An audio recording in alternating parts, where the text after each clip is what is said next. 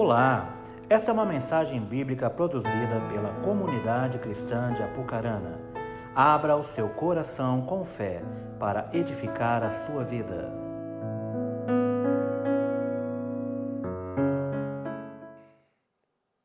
Lucas, capítulo 15, versículo 11. Como é bom ouvir barulho de páginas. Hoje de manhã eu fui atrás de uma Bíblia perto de mim não achei, você acredita? Eu olhei para lá, tudo celular, tablet, olhei para cá, celular. Fui caçar uma Bíblia, não achava. Bíblia de papel. Aí duas filas atrás de mim tinha uma irmã com uma Bíblia. Falei, empresta sua Bíblia. Você falou, mãe, pastor sem Bíblia? Falei, não, é porque a Bíblia, a minha está aqui, ó. Eu li os textos todos para vocês aqui. Fui confirmar um texto na Bíblia João Ferreira de Almeida.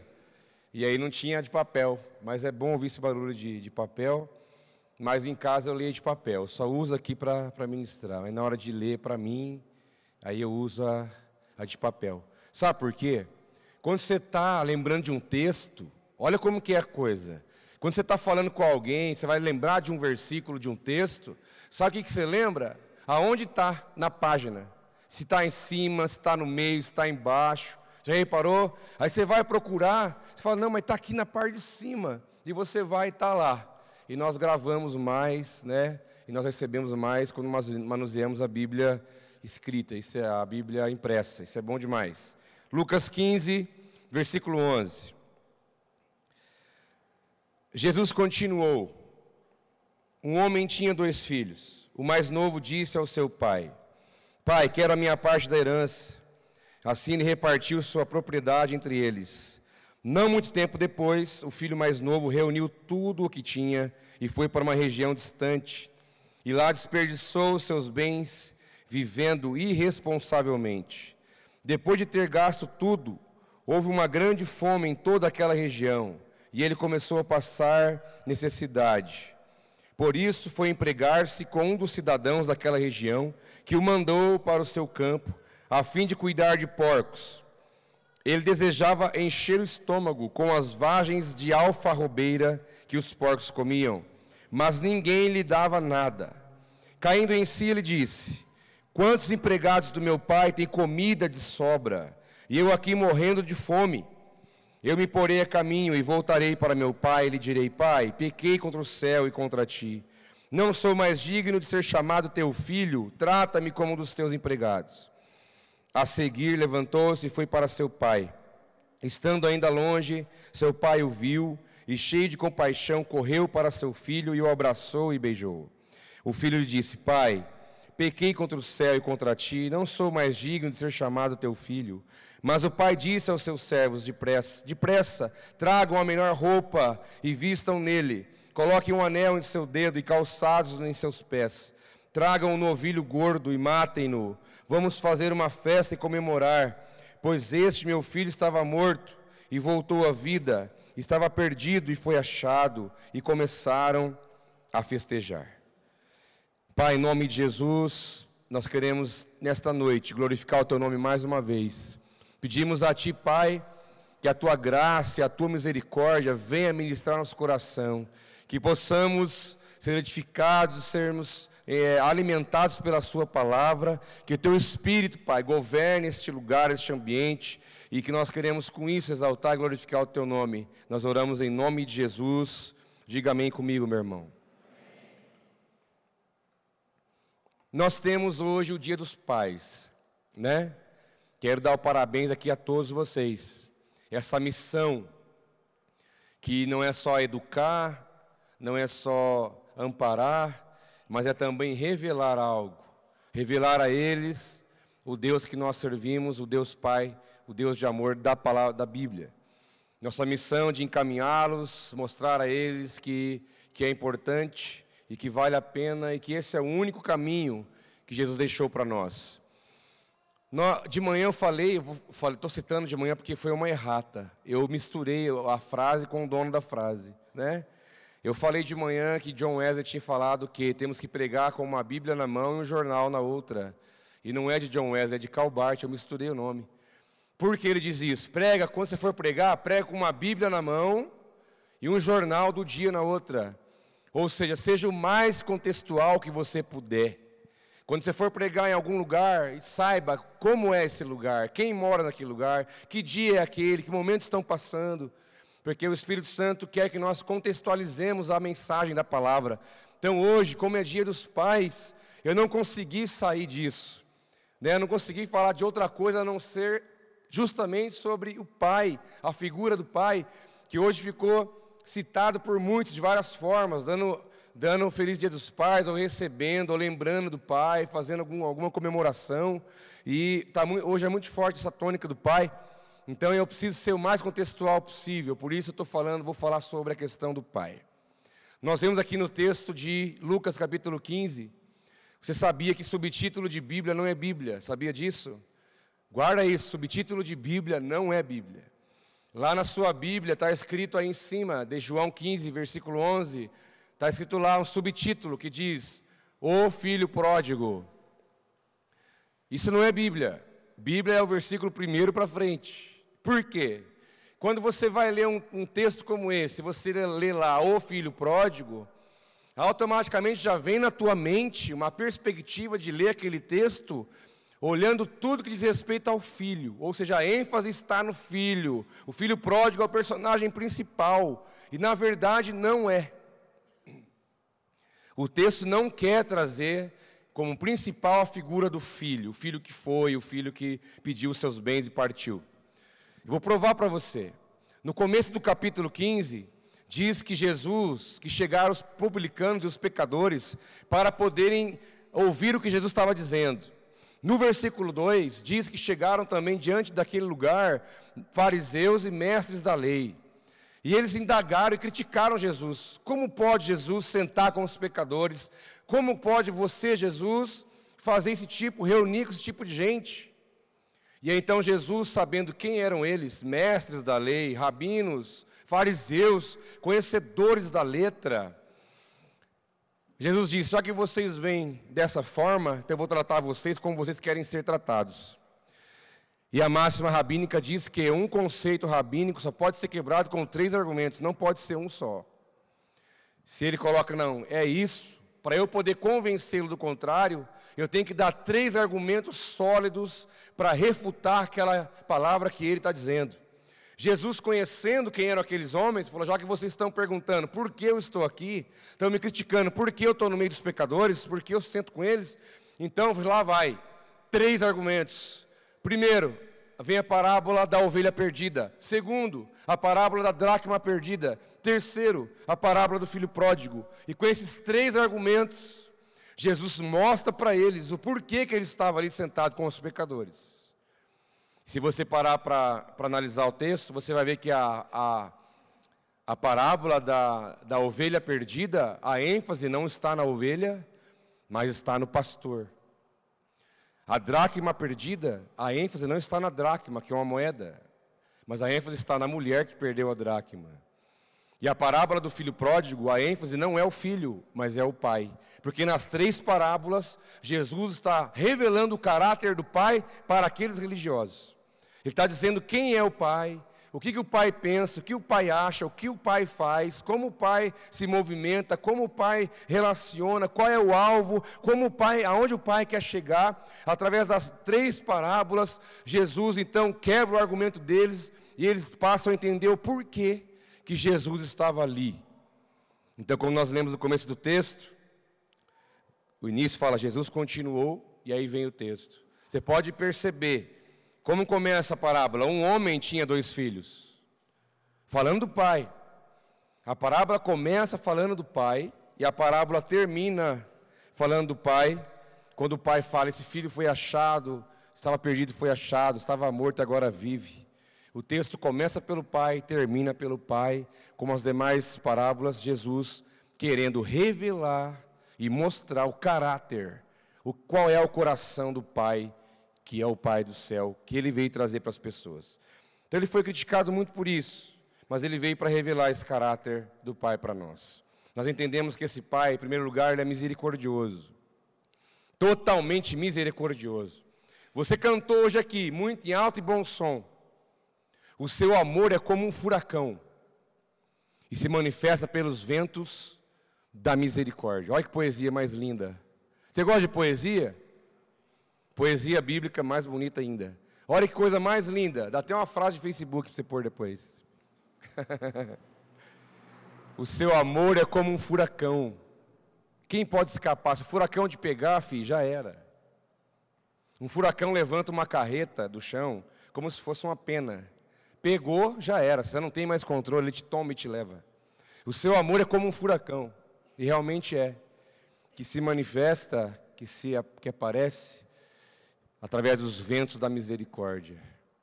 O vento da misericórdia te pega e te toma, e nesse furacão do amor de Deus você é tomado e você é levado, sem merecer nada. Nós não tínhamos merecimento nenhum para que o vento da misericórdia nos abraçasse e nos levasse nesse furacão de amor. Mas aconteceu isso porque o nosso Pai é um Pai de graça. Graça é aquilo que Ele te dá sem cobrar nada, Ele te dá porque Ele quer. Que mesmo que você não merece, você não fez nada para isso, mas Ele te dá a vida, Ele te dá o fôlego, Ele te deu a condição de você estar tá aqui hoje, Ele cuida da sua casa, você se alimentou hoje, está vestido, vai trabalhar amanhã, você vai fazer as suas coisas, você tem uma família, você tem uma casa, a graça dEle é, é que proporciona tudo isso para nós sem falar das coisas espirituais, a paz, o amor, a, a, a, o perdão, a restauração, a transformação. Tudo isso nós recebemos da parte de Deus é por graça. Que se fosse cobrar, nós não teríamos como pagar. Ninguém teria como pagar nada disso. E o Pai de misericórdia está revelado aqui. Misericordioso com o filho mais velho, como diz a história. Comportadinho, perto do pai, trabalhador. Misericordioso com o filho mais novo. Fala filho mais novo, mas não quer dizer que é o filho é, é, inexperiente, jovem ou adolescente mas é um filho que já é adulto, mas é mais novo que o outro. Misericordioso com o mais novo, misericordioso com o mais velho, porque a parábola nos mostra isso. E a misericórdia, ela dá para nós um sentido de bondade. Né? O salmista diz, porque Deus é bom. Várias vezes o salmista, os salmos dizem isso. Porque Deus é bom e a sua misericórdia dura para sempre. A misericórdia do nosso Pai não tem prazo de validade, ela sempre vai te alcançar. E a misericórdia dele vem sobre nós porque ele é bom. Deus não tem que lembrar para ser bom. Isso não é um atributo que vem sobre ele, não, ele é isso. Ele é bom, ele é misericordioso, ele é justo, ele é poderoso, ele é soberano, ele é tudo isso e muito mais. Ele não tem que lembrar de ser misericordioso, porque faz parte da essência dele, ele é isso. O amor, ele é amor. A Bíblia não diz Deus tem amor. Lê lá na Epístola de João, Deus tem amor demais. Não, Deus é. Deus é o próprio amor, porque essas coisas são inerentes dele. Então, esse Pai de misericórdia, que manifestou a bondade, que manifestou a disposição de te ajudar, né? porque a palavra misericórdia também tem essa intenção de aquele que se dispõe a ajudar. Você sabe que na tua trajetória de vida e na minha, quantas vezes nós não precisamos da ajuda e da intervenção de Deus, da intervenção, da manifestação de Deus, aonde Ele vem e fala: Você está aí, então vem cá, pega na minha mão que eu vou te puxar. Eu vou manifestar minha bondade sobre a sua vida e eu vou agir na tua vida. Diz a palavra: e o homem tinha dois filhos, e o mais novo disse ao pai: Pai, quero a minha parte da herança. Você acha que isso ofende? Você imagina você tendo dois filhos. E um filho chega para você e fala: Pai, dá a minha parte aí. Isso ofende um pai. Ou seja, não importa o que você é, pai, eu quero o que você tem. Porque a herança, ela é efetivamente praticada quando a pessoa que possui aquilo não está mais, não existe mais. Aí alguém que herda vai receber. Mas um filho chegar para o pai e falar: Pai, dá a minha parte, dá a minha parte, tipo, não estou interessado em nada de você, não quero nada que tem aqui, eu não quero estar, eu quero a minha parte. E o mais novo falou: Dá a minha parte da herança. E diz a palavra que o pai repartiu sua propriedade entre eles. Um pai de misericórdia é aquele pai que respeita as suas atitudes e as suas decisões. O pai podia falar: Que isso, rapaz? Olha, tem muito tempo aqui ainda. Não chegou a hora de você ter acesso a herança nenhuma. Quando eu não estiver mais aqui, automaticamente você vai receber. Mas que isso? Não é hora disso.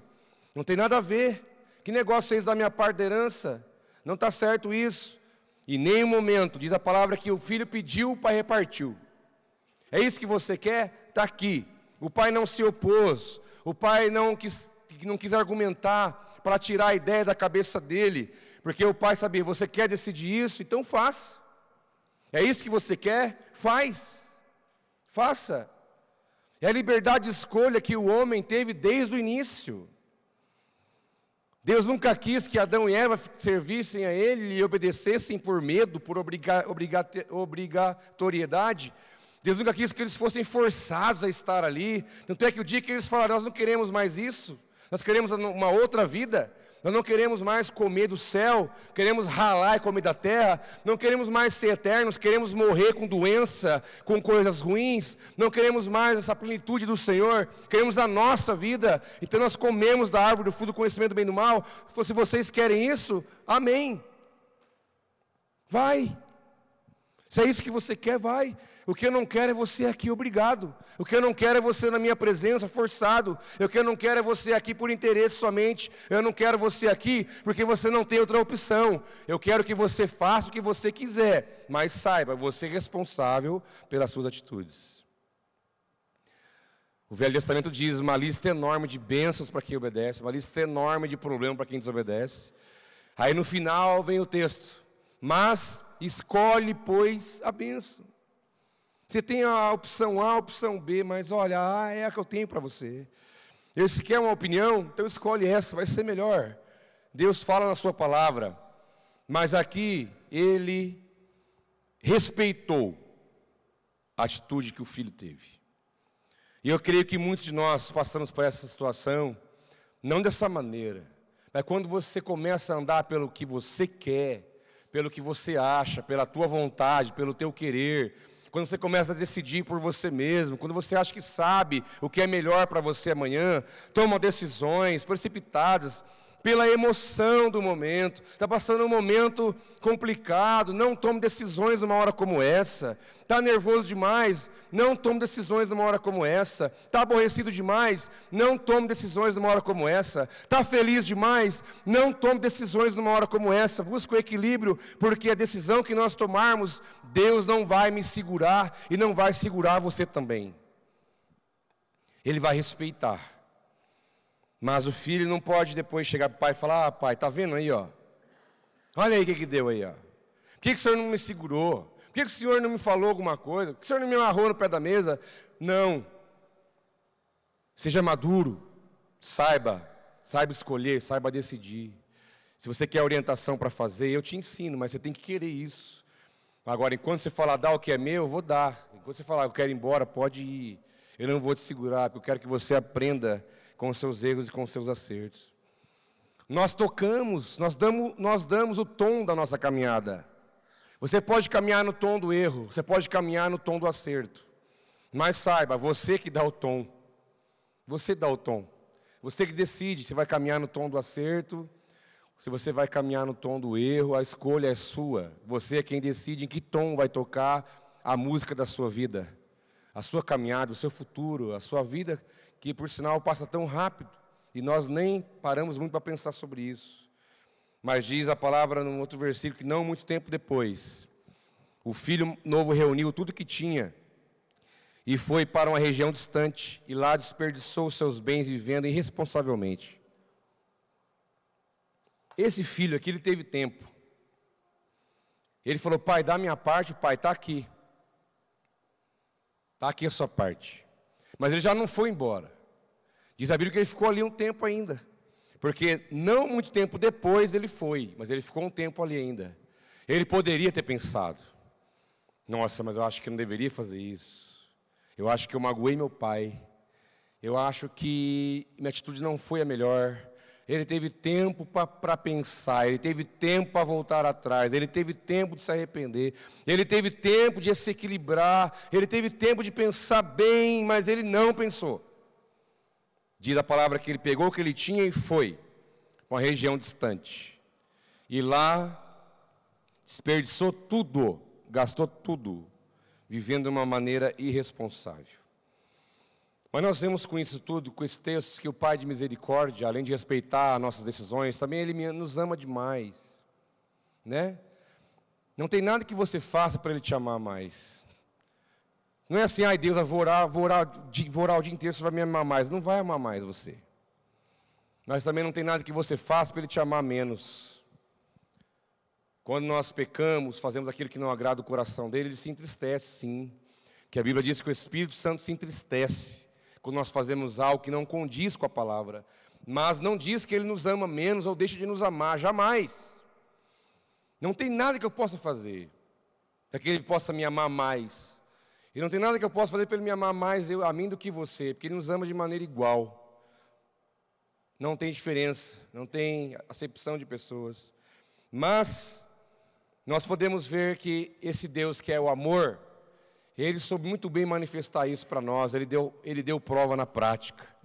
Quando chegaram para Jesus, os discípulos disseram: Jesus, mostra-nos o Pai. Que Jesus falava muito do Pai. É o pai daqui, é o pai de lá, é o pai daqui, é o pai de lá, é abapai, é paizinho, é pai, é pai não sei o quê. E eles começaram a ficar preocupados, eles não entendiam nada disso. Eles não entendiam. O Velho Testamento traz a figura do Pai ligado a Deus somente oito vezes. Você sabe que o Velho Testamento tem muito mais escrito, muito mais produção de texto do que o Novo. Mas somente oito vezes se trata, liga-se Deus à figura, à palavra Pai. Mas no Velho Testamento não tem essa ideia do Pai como nós temos hoje. Mas aqui está a figura do pai como autoridade, a figura do pai criador, a figura do pai chefe, aquele que comanda, aquele que faz. Mas em nenhum momento no Velho Testamento, entre as oito únicas, se traz uma relação de um Deus Pai com, com o ser criado. Nenhum momento. Aí aparece uma pessoa, filho de José e Maria, o carpinteiro, dizendo: Olha, eu sou o filho de Deus, ele é o pai meu, mas não é só meu pai, é o pai de todos vocês. Ele é o pai. Porque quando disseram a ele, Jesus, ensina-nos a orar. Disse, ah, quando você for orar, você faz o seguinte, você ora assim, ó, Pai nosso. Ele podia dizer, olha, Pai, meu Pai, aqui está esse povo aqui, ajuda eles, abençoa. Não, Pai nosso. É o meu Pai, Jesus, e o seu Pai também. E os discípulos não conseguiam entender isso. Porque a ideia de um pai que vem do Velho Testamento é um pai criador, o pai autoridade, o pai chefe, o pai que comanda. E Jesus veio, como mesmo ele disse, pelo novo, pela nova aliança, feita no meu sangue, eu trago um novo caminho, porque ele diz: Eu sou o novo e o vivo caminho, e eu trago para vocês uma nova proposta de um relacionamento diferente com o Pai, um Pai que vocês não conhecem, e é o Pai do céu, é o Abba Pai, é o Paizinho querido.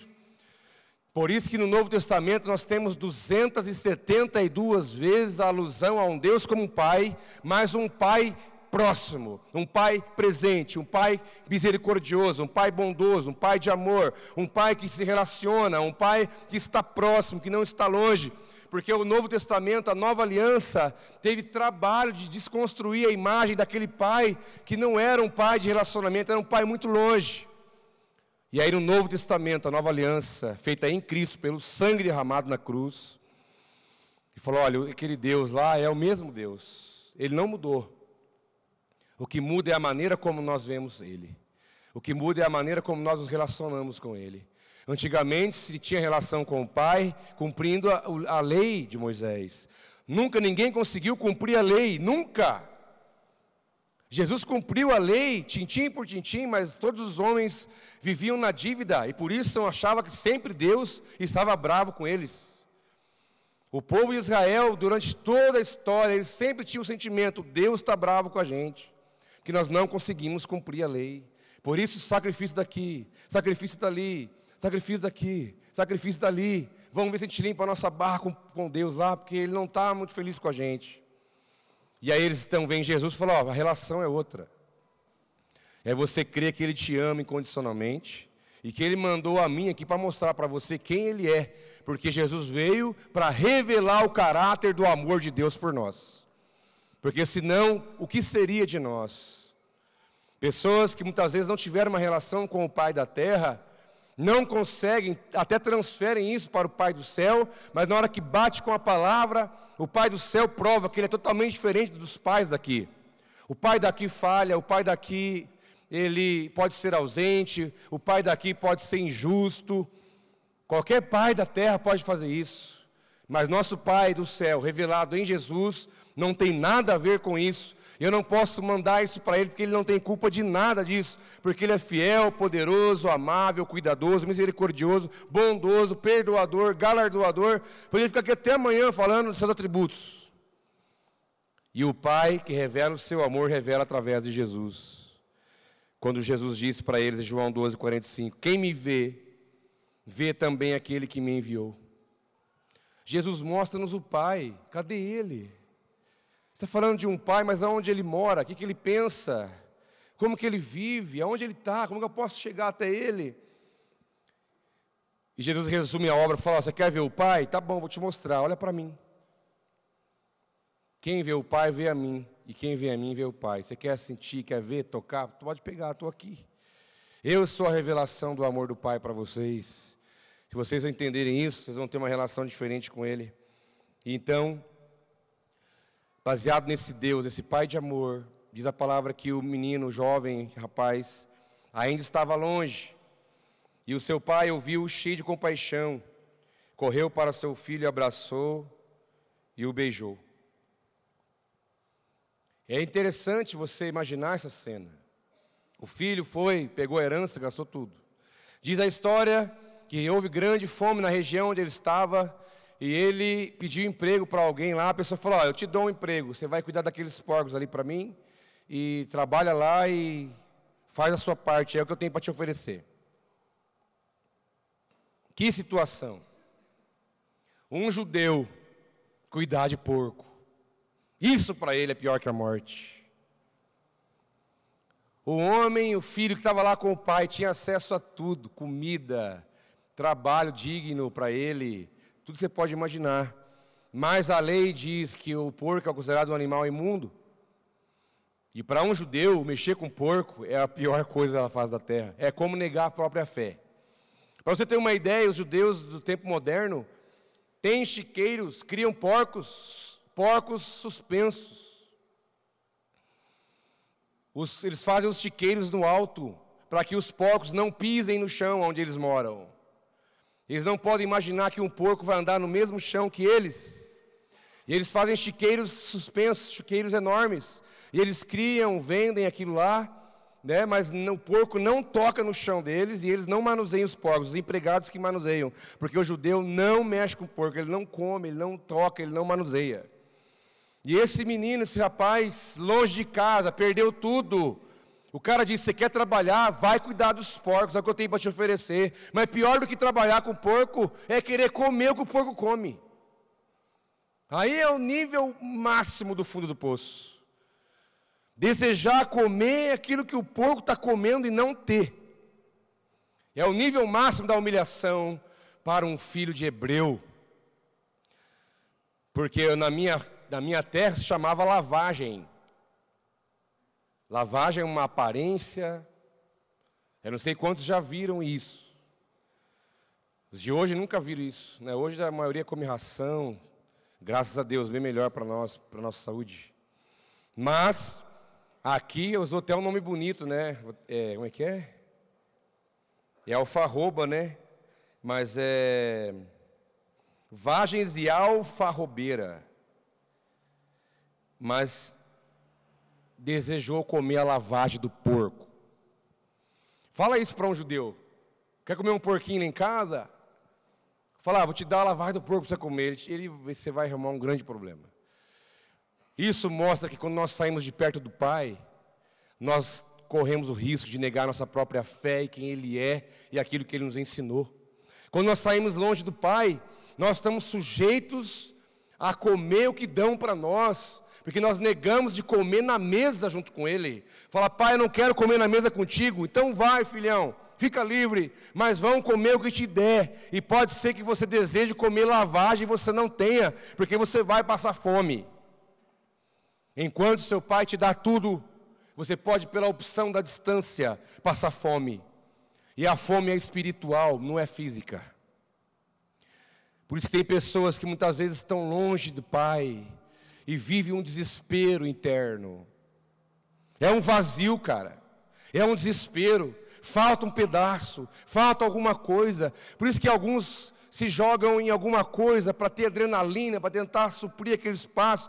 Alguns vão ter uma vida aventureira, ou vai para as drogas, ou vai para a bebida, ou vai para alguma, alguma, alguma coisa que acentua um vício, para tentar aliviar aquele desespero do corpo, do físico, da alma, e não consegue, porque a fome não mata. Quem mata a fome do Filho de Deus é Deus. Quem mata a fome do filho é o Pai. Nada vai matar essa fome, nada vai substituir. E corremos risco de passar humilhação, falta, escassez, como esse jovem aqui passou. Mas diz a palavra que, estando ainda longe, o seu pai viu.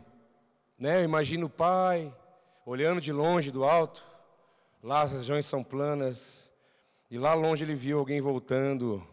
Ele falou: Eu sei quem é porque eu sabia que uma hora ele ia voltar, porque ele não ia ficar longe do meu amor muito tempo. Para muitos, um mendigo, para muitos, um errante, para muitos, um andarilho, cheirando mal, com fome, maltrapilho. Para muitos, um andarilho, um mendigo. Mas para o pai não era, para o pai era um filho que estava voltando para casa. E que diz a palavra quando o pai viu de longe, o pai foi até ele. O pai foi, foi, foi até ele, em direção a ele, abraçou, beijou. E aí então o filho fala para ele aquilo que o filho falou que ia falar. Lembra no texto? O filho, quando estava lá cuidando dos porcos, naquela situação difícil, ele falou: Eu acho que eu vou voltar para casa. Eu acho que eu vou voltar para meu pai. Eu acho que eu vou voltar. E quando eu voltar lá, eu vou falar para ele: Pai, eu pequei contra ti, contra o céu, contra ti. Eu não sou digno de ser chamado seu filho. E assim ele fez. E assim ele voltou. E quando o pai aproximou dele, quando o pai abraçou e beijou, a primeira coisa que o filho disse: Pai, pequei contra o céu, pequei contra ti. Eu não sou digno de ser chamado seu filho. E o pai, sabe o que o pai falou? Nada.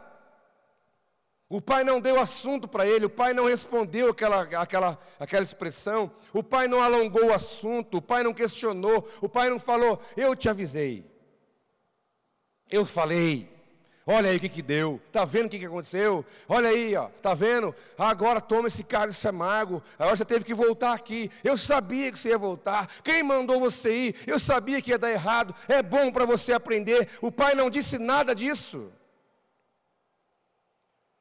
Pai, pequei contra o céu e contra ti. Eu não sou digno de ser chamado seu filho. O que o pai respondeu para ele? Chame os servos depressa. Bota uma roupa nova nele. Bota um anel no dedo dele. Bota um sapato novo para ele. Pega a melhor novilha. Sabe o corte premium? Sabe o corte premium? É esse. O melhor vamos festejar, vamos fazer uma festa, porque ele estava perdido e foi achado, ele estava morto e agora ele está vivo. Não importa que você, não importa, meu filho, o importa é que você voltou, o importa é que você já aprendeu o que você tinha que aprender. O pai não precisa falar, eu avisei, o pai não precisa falar, está vendo, o pai não precisa de nada disso, porque o pai sabe que quando o filho sai de perto dele, a vida ensina. A própria vida ensina, porque a palavra diz que há um plantio e há uma colheita, e tudo que nós fazemos, né, consequência, vem para nós mesmos. Então ele disse, ele não precisa falar nada, porque ele sabe a maneira como o filho veio, já provou que ele já viu que não dá certo, e ele quis voltar para perto do pai novamente. E o pai o recebeu da melhor maneira possível. Falou: ah, vamos fazer um churrasco da melhor carne que tem dá um banho nesse menino que está precisando. Roupa nova, um anel no dedo, anel fala de filiação, roupa nova, sapato. Filhão, importa que você está aqui, que você voltou. Porque quando o menino estava longe, quando ele falou assim, lá longe ele pensou com ele, diz a Bíblia assim, que ele pensou com ele. Ele estava pensando alto. E ele disse: Eu me porei a caminho e voltarei para meu pai. Naquela hora começou o processo. E porque o filho voltou, o caráter de Deus se revelou e o amor de Deus inundou e abraçou aquela vida. Esse é o nosso Pai de amor.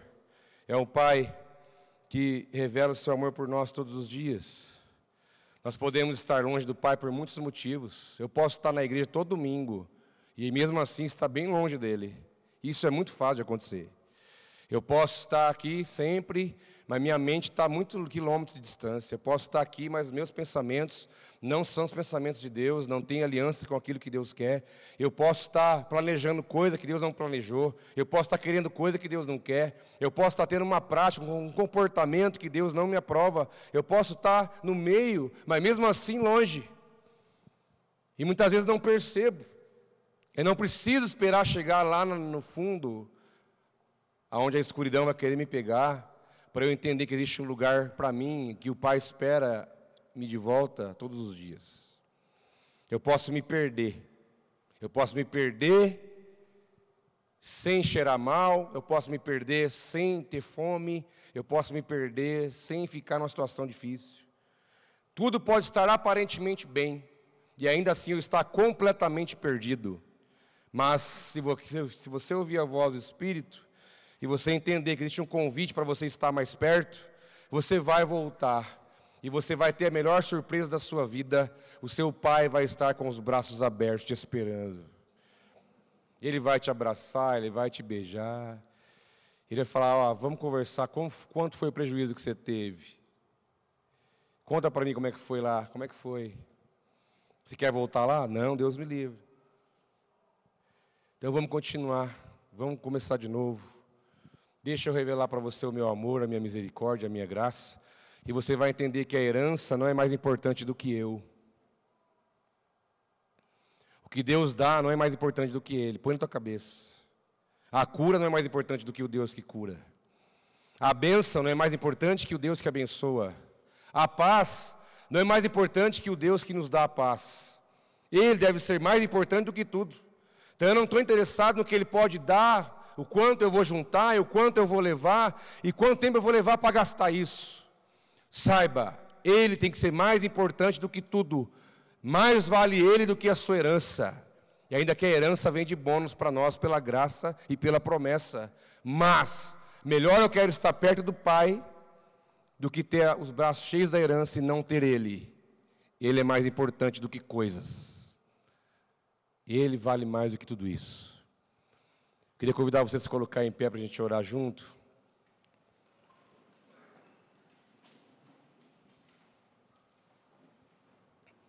Eu falei para você sobre essa nova aliança que Jesus veio proporcionar para nós pelo sangue derramado na cruz. E hoje é um dia de ceia, um dia de nós vamos celebrar através do cálice, do sangue derramado e o pão, simbolizando a carne de Cristo, porque ele mesmo diz: quem não comer, não beber de mim, não tem parte comigo. Então saiba, aquele Deus lá do Velho Testamento, o Deus que ninguém olhava para ele como pai, um pai de perto, um pai que relaciona, um pai que abraça, um pai que beija. Como que você colocaria na cabeça de uma pessoa lá atrás que o pai quer abraçar e beijar e falar, mas como? Eu não consigo nem chegar perto dele. Mas Jesus veio e falou: não, eu venho mostrar para vocês um pai presente. É o Aba. Aba, pai é paizinho, onde ele quer estar perto, quer abraçar, quer beijar, carrega no colo se for necessário, mas é o pai que não te olha e não te acusa, mas ele fala: Vem, meu filho, porque eu amo você. O quanto eu esperei você voltar, porque eu sabia que você iria voltar. Que como resistir um amor desse? Como fugir de um amor tão grande como esse? Eu queria chamar alguns pais que quisessem vir aqui nos ajudar a servir nessa noite. Já que estamos no dia dos pais, dá oportunidade para os pais estarem aqui, ajudar a servir a ceia. Você que é pai, quer vir servir, meu filho? Venha, porque maior é o que serve. Aquele que serve é digno de dupla honra, diz a palavra do Senhor. Então você que é pai, está aí próximo, quer vir, pode vir. Temos mais aqui algumas para você.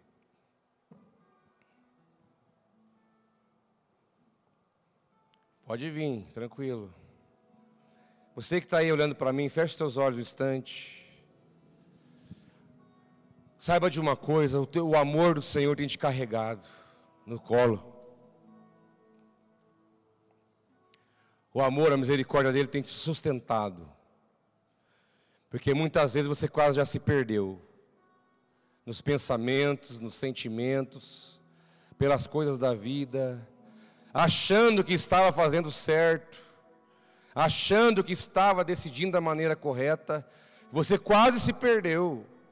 Ou quem sabe você já não está um pouco longe e é hora de você voltar. Mas eu te dou um conselho: não saia da casa do Pai nunca na sua vida. Nunca, não saia. A não ser que Ele te envie para alguma coisa, mas que você não está indo com a sua própria vontade. Permaneça perto, permaneça próximo, permaneça ali, pertinho dele. Porque quanto mais perto você estiver, mais a graça, a misericórdia o amor vai te envolver. Ah, mas às vezes eu me sinto sujo, às vezes eu me sinto que eu errei demais, eu me sinto que às vezes eu distanciei muito, às vezes eu acho que eu estou muito longe. Não, volte Deus diz para alguns essa noite: volte, eu te amo, eu tenho uma obra maravilhosa e linda na sua vida. Não importa até onde você foi, não importa quão distante você andou, volte, porque eu te chamo, eu te abraço, eu te beijo e eu faço uma festa, porque eu te recebo nessa noite. Eu te recebo com todo o amor que você pode imaginar. Pai, em nome de Jesus, nós queremos te louvar pelo teu sangue derramado, Jesus. Jesus, obrigado que o Senhor veio mostrar para nós um Pai, um Deus Pai, poderoso, amoroso, cuidador. Pai, nós te louvamos que o Senhor enviou o seu Filho para mostrar para nós como que é. E nele nós podemos aprender e viver essa realidade e entrar nessa atmosfera espiritual que é conhecer o teu amor. Ninguém conhece teu amor por conceitos humanos, por vontade própria, mas é uma revelação espiritual. É o Espírito que mostra para nós quem o Pai é. Deus, nós oramos a Ti nessa noite, abençoamos e consagramos este pão, este cálice que ao nós tomarmos, comermos do pão, bebemos o cálice, possamos lembrar que Tu és a expressão, a manifestação, a manifestação do caráter do Pai amoroso. Nós possamos mergulhar e nunca mais sair de perto. Que este pão, este cálice venha servir para nós como uma, uma experiência espiritual. Espiritual, que o Teu amor venha nos encher, nos inundar. Que possamos estar mais perto de Ti possível e daí nunca sairemos nós oramos e te louvamos em nome de Jesus. Amém.